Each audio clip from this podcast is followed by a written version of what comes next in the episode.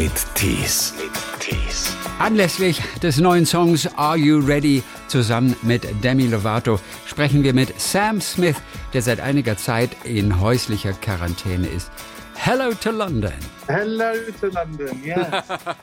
where Well- are you? Where are you, Christian, right now? I am in Baden-Baden, and you know Baden-Baden very well. Pardon. Where? Where? Where is that? Where It's, have I been? Have I been? Yeah, you- you've been to the new, new pop festival. It's near the Black Forest. Oh yes. Yes, yes, yes, yes, yes. I remember that very well now. Isn't it lovely? Sam, You're erstes- making my day. That's good. Also er hat jetzt schon mal Spaß. Wie geht es ihm eigentlich in diesen Tagen? Uh, Sam, tell us first of all, how are you doing these days, in these crazy days? In these crazy days, I'm okay. I'm um, I'm with my sister in my house in London, and I'm all good. Ah, okay, also ist mit der, mit der Schwester zusammen. So no more self-isolation, nicht mehr Quarantäne.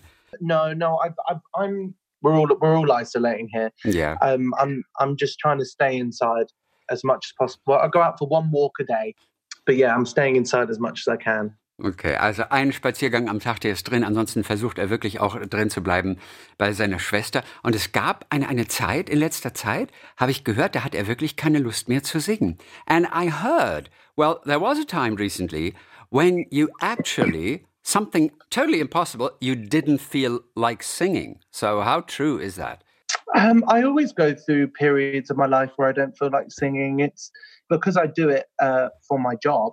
Sometimes I I fall out of love with it every now and then, just like anyone would. You know, quarantine and being home alone has made me really start to enjoy it again. Äh, Also er hat immer mal wieder diese Phasen, wo er, wo er, weil er es ja auch beruflich macht, tatsächlich mal keine Lust mehr hat.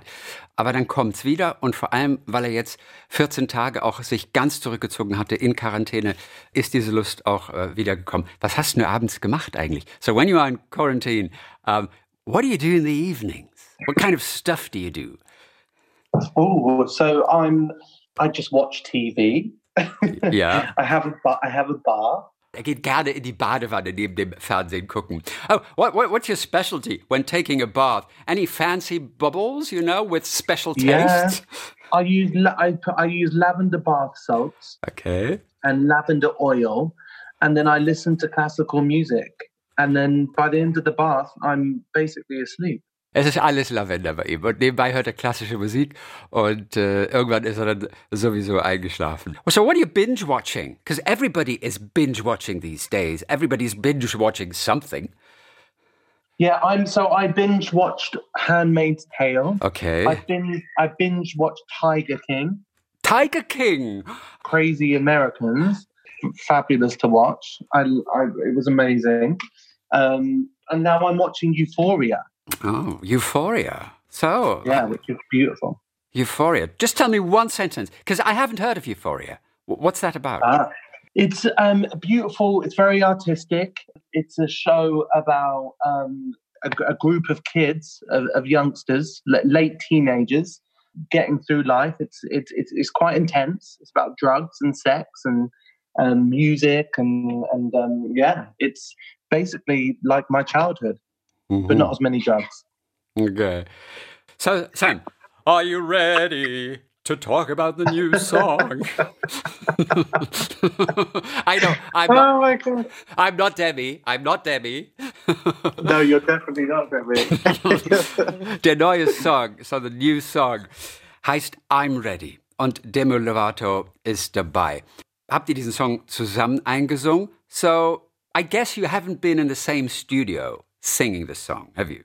No, we did. We did it at the beginning of the year, and we Ah. um, yeah, and we shot the music video at the beginning of the, of the year, and um, yeah, it, it was an amazing experience, and and she is just sensational. So what's typical, you know, working with her? Because you're saying she was she was amazing, and uh, one little thing that stands for for Demi or working with Demi. Just her honesty, her pure honesty was so is so special to me. You know, uh, she's she's a pop artist, but with true integrity, and and um, and she's not afraid to to express herself, and I find it amazing. Do you find that sometimes working with people that they're having difficulties to express themselves because you're all out there to express yourselves, aren't you?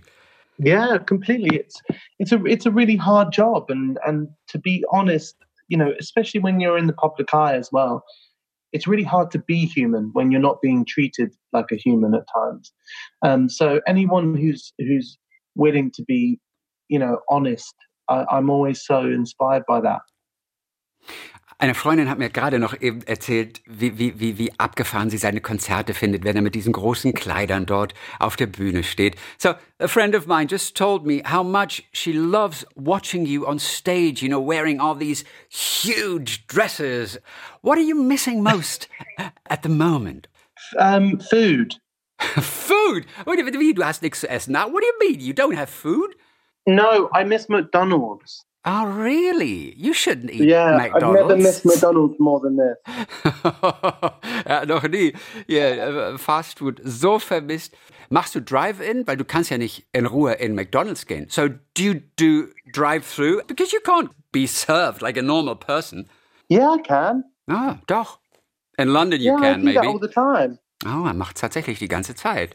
So, wh- what's your favorite? My favorite dish. Yeah. Well, normally I'm drunk when I have McDonald's, so I get 20, 20 chicken nuggets all for myself Yeah. and a and a Big Mac meal. That sounds good to me. That sounds good to me. Ich weiß für diesen Song, äh, da gibt es fünf Leute, die ihn zusammen geschrieben haben. Welches ist sein Anteil? I know for I'm Ready, uh, there are five people credited, you know, with writing the song. So which part Yes. of the song did you write? What was Or your did I write? contribution? I wrote um the I wrote the chorus. Oh, really? Yeah, I wrote the chorus. I wrote a little bit of the verse as well. It's do you know what? It's it's it's hard to split songs up like that because it's such a collaborative thing. Uh, but yeah, it was all of us together. We had so much fun. Und das Album, the album was supposed to be called To Die For, but you've changed your mind because of these crazy times, because of the coronavirus. So what's the new title going to be? Well, if I told you that, there'd be no surprise, would there? But Sam, come on, we've been getting on so well with one another. Please tell me. I know. I'm sorry. I'm sorry. I'm sorry. I'm, I'm still trying to figure it all out myself. Okay. Eines will ich auf jeden Fall noch wissen. So there's one last thing I want to know. How do you sleep when you don't tell me the title of your new song? Oh my god! I'm assuming that's a rhetorical question because I, I, I can't tell you.